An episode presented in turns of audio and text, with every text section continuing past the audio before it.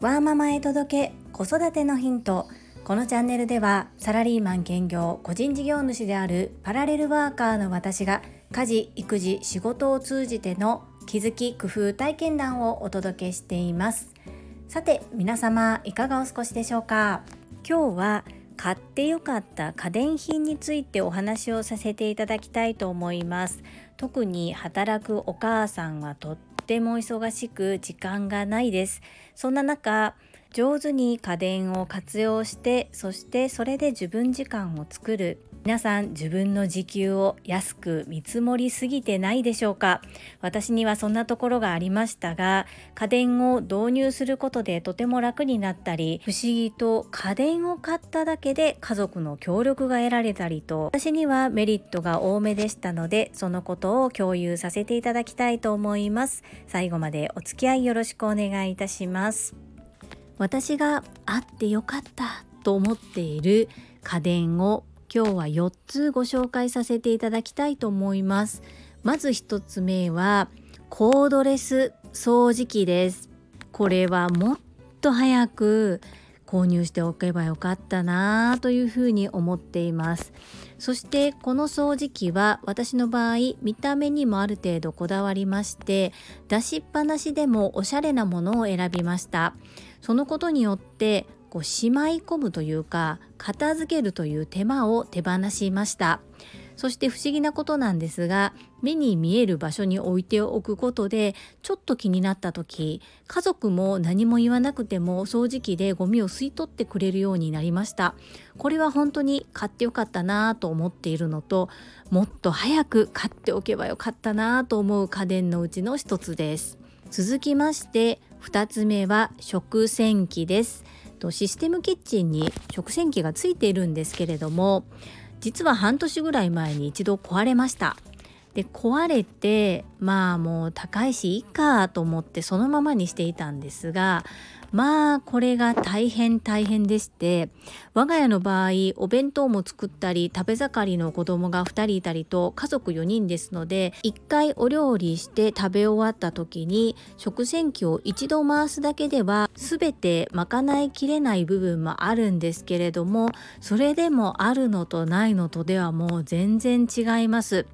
本当に頼りきっていますし食洗機があることでたまにですけども主人も手伝ってくれたりします。そして3つ目こちらはいただき物なんですけれどもお掃除ロボットルンバです。完璧ではないですが逆にこう人の手の届きにくいところの細かなホコリなども取ってくれます。そして最大のポイントが今から家を出るよっていう時にボタンを押して誰も家にいなくてもお掃除をしてくれるっていうところです。私は使っていませんがアプリを入れると遠隔操作もできるそうでさらにどのルートをどんな風に動いたかっていうことも監視することができるそうです。4つ目は乾燥機付きの洗濯機です。2年前にドラム式の洗濯機が壊れまして次買う時はどうするかということでかなり検討しました。でその乾燥機乾燥終わりのふわっと感はドラム式の方がいいんですけれども我が家には育ち盛りの男の子が2人おります。中学校1年生と小学校3年生ですのでこうたくさん洗い物が出ますのでまずは大量洗えるということを考えてそれを優先してドラム式をやめました。どうしてもこの梅雨の時期など乾きにくかったりするので主に我が家ではタオル系のものを乾燥機に入れることが多いです。そのタオルの仕上がりという意味ではドラム式の方がふわっと仕上がるんですけれども、まあ、生乾きを防ぐという感じで使用しているような状態ですがやはり乾燥機はあった方がいい。あってよかったというふうに思っております。他にもたくさんいろんな家電があって便利だと思うんですが私が手放せない家電4選を本日お話しさせていただきました。よくコメントくださるテニスバカさんやボイシーで有名なパーソナリティでいらっしゃるワーママハルさんがおすすめされているホットクックも今後買いたいなと思うリストのうちの一つです。皆様のおすすめの家電はありますでしょうか？もしよろしければまたコメント欄などで教えていただけると嬉しいです。どうぞよろしくお願いいたします。それでは本日もいただいたコメントを読ませていただきます。第321回整理整頓給与明細の保管期限はコメント返信についたコメントです。ともちんさんからです。樹里さん今日も配信ありがとうございます。私は確定申告自分でしています。領収書など過去5年のものを取っておく必要があるのでその分は年度ごとに整理して取っておいてそれ以外は処分します。話は変わりますが連休はどのように過ごしましたか？私は半日以外は仕事だったので貴重な半日は娘と過ごしました。お友達も誘って出かけましたが楽しく過ごしてくれたので良かったです。樹里さんのこの連休の過ごし方もよかったら聞かせてください。ともちんさんいつもコメントありがとうございます。そして確定申告ご自身でされてるんですね。私はずっとサラリーマンだったので一度も確定申告をしたことがないまま25年が過ぎたんですけれども今年初めて個人事業主としての確定申告をしました。事前に少しずつ進めておかなかったことが原因でギリギリでバタバタしたので次回はもう少し計画立ててやりたいなというふうに反省をしていたところです。連休の過ごし方なんですがこの3連休はとっても残念な連休残念と言いますかあまり自分時間を持てない連休でした。土曜日はだいたいほぼずっと次男と一緒に過ごしていて次男の放課後等デイサービスの送り迎えやその後にも習い事をしておりますのでほぼその帯同で過ごしたんですけれども日曜日と月曜日は実はね会社に出たんです。何度かこの放送でもお話ししているんですが今サラリーマンとしてお仕事させていただいている会社で私の職場が慢性的な人員不足であるということそして私が定時後に残業ができませんのでたまるんですよねその分。こう今まで自分でそんなに仕事が遅い方だと思っていなかったんですが人が3人減って1人入ったような状態でで、まあ、会社からするとそれで回してしまっているのでもう人員は足りているというふうに見なされているのかもしれないのですがこう全員がアップアップしてましてで私だけがこう残業ができない状況で残業イコール仕事ができるとは思っていないんですけれども今はこう本当に量が多すぎてこれもね少しずつ改善していかなければならないことだなと思いつつも結局日曜日6時間で月曜日4時間ですね会社に出てきました。ですがその合間で家族との時間も持てたのでそこはすごく良かったなというふうに思います。次回お話をする時はこんな楽しい時間を過ごしましたよと胸を張って言えるようスケジュール調整していきたいと思います。いつも素敵なコメントをありがとうございます。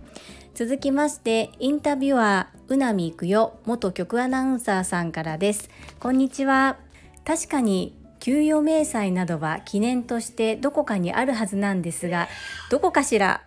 私も一度全部出して処分したいと思います。うなみいくよさんコメントありがとうございます。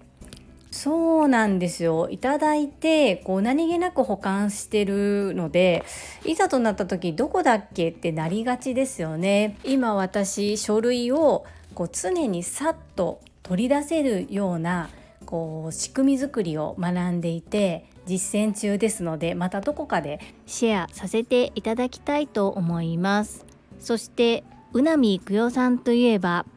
音声アプリボイシーの毎日新聞ニュースのパーソナリティさんでいらっしゃいます。パチパチパチパチ。毎週月曜日はうなみいくよさんが担当されていまして、本当にプロのアナウンサーさんだなーっていう、もう私は何度聞いてもかっこいいなって思う、そんな話し方でニュースをお伝えしてくださっていますそして必ず最後に「育用の今日一」というコーナーがありましてそこまではずっとメインのニュースを読んでくださるんですが最後にほっこりしたエピソードなどもお話しいただけるとっても素敵なチャンネルです。概要欄にリンクを貼らせていただきますのでぜひチャンネル登録していただいてご視聴のほどよろしくお願いいたします。続きまして第322回失敗談。頭で分かっているのとできるは違う。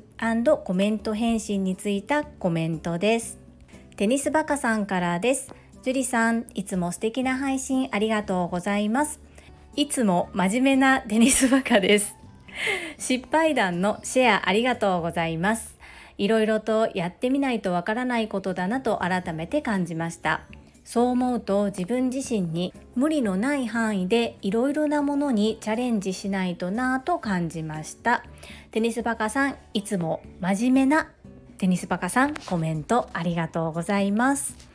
そうなんですよね。こう SNS ってこう自分に合う合わないってあると思うんです。で私も実際にやってみないと本当に自分に何が合ってるのかっていうのがわからないのでいろいろとやってみました。そしてやめたものもあれば細々と続けているものもあります。テニスバカさんもご自身の夢に向かって配信されるものとしてスタンド FM を選ばれましたがいろいろと他にも試してみるといいかもしれないですね。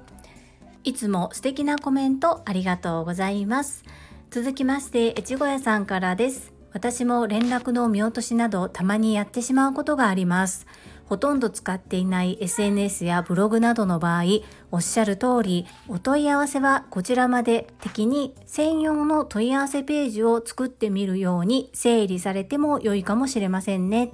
団長は Google フォームを、はるさんはペイングネットなどそれぞれ問い合わせ質問専用のページを作って工夫されていますね。ところで本日の朝倉団長のボイシーを聞いて思いました。かつてバックパッカーだった樹里さんの海外旅行経験もいつか聞いてみたいと思いました。ただ樹里さんの配信は発達障害お片付けお料理子育てをキーワードとしているのでコンセプトにそぐわないといけませんのであまり無茶ぶりはできませんが例えばお片付けお料理子育てについて樹里さんが見てきた海外の世界ではどんな感じだったのかというような観点でご紹介いただくとか雑談会の中でお話しいただくとかされると樹里さんのリスナーさんにとっても有意義ではないかと思いました。越後屋さんいつも素敵なご提案ありがとうございます。そうなんです。とね朝倉団長の真似をさせていただいて Google フォームのお問い合わせ窓口も作ろうかなというふうに検討しております。とそもそも私は私の夢は Voicy のパーソナリティになることですのでこうね Voicy さんのハッシュタグ企画とかもちょっと取り入れさせていただきながら真似をさせていただきながら Google フォームなども作ってみたいなというふうに思っております。私の海外旅行経験なんですけれども実は10回に一度雑談会の日を設けておりましてと最初の初期の頃はよく10回に一度の雑談会で海外旅行経験のお話をさせていただいていました。で、朝倉先生の Voicy で語らせていただいた内容も実は過去にスタンド FM さんでお話しさせていただいている内容だったんです。まあねあまり聞いていただいている方が少ないので伝わってはいないと思うんですけれどもそういった過去に話したこともこう改めて最近リスナーになっていただいた方に対してという意味でもまたお話しさせていただけたらいいかなというふうに思っております。そしてね私が海外旅行に行っていた時っていうのは結婚前が主なんですね。で結婚前にお片付けお料理子育てについてっていう観点でこう海外世界ではどうなのかっていうのをあまり見てなかったのでそういった目線ではちょっとお話はしにくいのかなと思います。ですがご興味ありますか？私の旅行体験。どうなんだろう。なんか需要があるのかなとか思いながら10回に一度の雑談会でお話を今までしてきたんですけれども確かにこういろいろと有益な情報を提供したいなと思って発達障害お片付けお料理子育てなどをキーワードにして私のスキルや体験からお話しできること経験談失敗談そして良かったことなどをシェアさせていただいているんですけれども実は意外とこう再生回数を見ていると雑談会も回ってるんですよね。であこれ果たして需要あるのかなと思いながら喋りつつも意外と聞いてくださっている方がいるのでずっと10回に一度の雑談会は継続して続けているんですけれども今回の越後屋さんのご提案をいただきましてね、もうすぐ1年になりますので構成も含めて考え直してみたいと思います。いつも素敵なご提案ありがとうございます。続きまして、ともちんさんからです。樹里さん、今日も配信ありがとうございます。今回のことはお仕事の話だから本当は嬉しい出来事なので複雑でしたね。でも、この段階で気づかせていただいた貴重な経験ですね。樹里さんの今後の対応でお客様にファンになっていただけるチャンスにもなりますね。きっと樹里さんは大丈夫だと思います。私も改めて見直すきっかけをいただけたことありがとうございます。ともちんさん、いつも優しいコメントありがとうございます。はい。こう今気づけてよかった。そして気づかせていただいたお客様に本当に感謝しております。その恩返しも含めて精一杯私のできる限りのことを対応していきたいというふうに思っております。改めていろいろと見直さないといけないなという気づきをいただけたお客様に感謝。いつも優しく見守ってくださりいろんなコメントをいただけるともちんさんをはじめリスナーの皆様にも本当に感謝しております。いつもたくさんコメントをいただきましてありがとうございます。本当に嬉しいです。今後ともどうぞよろしくお願いいたします。本日も最後までお付き合いくださりありがとうございました。最後に一つお知らせをさせてください。タレントの美容研究家忍者みやゆうさんの公式 YouTube チャンネルにて私の主催するお料理教室ジェリービーンズキッチンのオンラインレッスンの模様が公開されております。動画は約10分程度で授業紹介、自己紹介もご覧いただける内容となっております。概要欄にリンクを貼らせていただきますので、ぜひご覧くださいませ。それではまた明日お会いしましょう。素敵な一日をお過ごしください。ママの笑顔サポータージュリでした。